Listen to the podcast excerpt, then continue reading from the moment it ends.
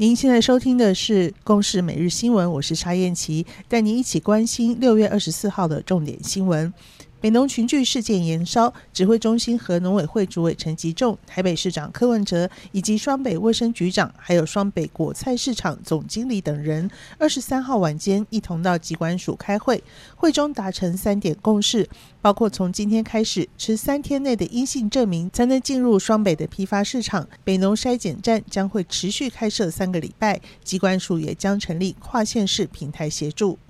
指挥中心发言人庄人祥说。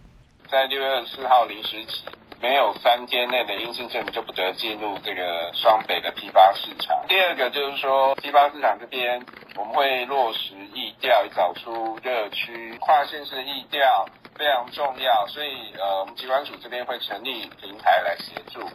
高雄一口气新增九起案例，其中七例是人武的家庭群聚案。指标个案是在五月下旬到新北恩主公医院开刀被感染后，回到高雄再传给其他六个人。高雄市府表达强烈不满。高雄市长陈其迈说：“我们高雄市都知道说是住哪一个病房，这个人没有做任何的检查，没有筛检，也没有疫调，也没有隔离，所以这个人就放他出去。”不过，恩主公医院声明，这名病患在医院群聚感染指标个案确诊前出院，并不是匡列的对象，完全依照机关署规范作业。恩主公医院医务副院长林建宇说：“病人于六月十七日回诊，电脑断层发现疑似非典型的感染，建议病人立刻到本院急诊裁剪 PCR 跟快筛，但是病人均予拒绝，与本院的病例中均免记载。”教育部同意道江科技及管理学院从八月一号起停办。校方强调，六十四名在校生由教育部协调，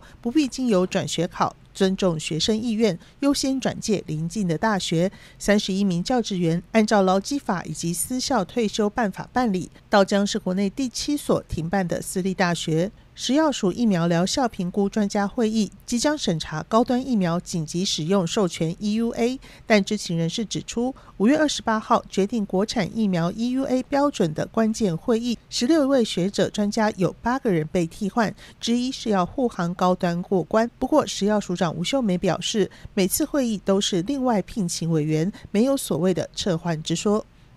以上由公视新闻制作，谢谢您的收听。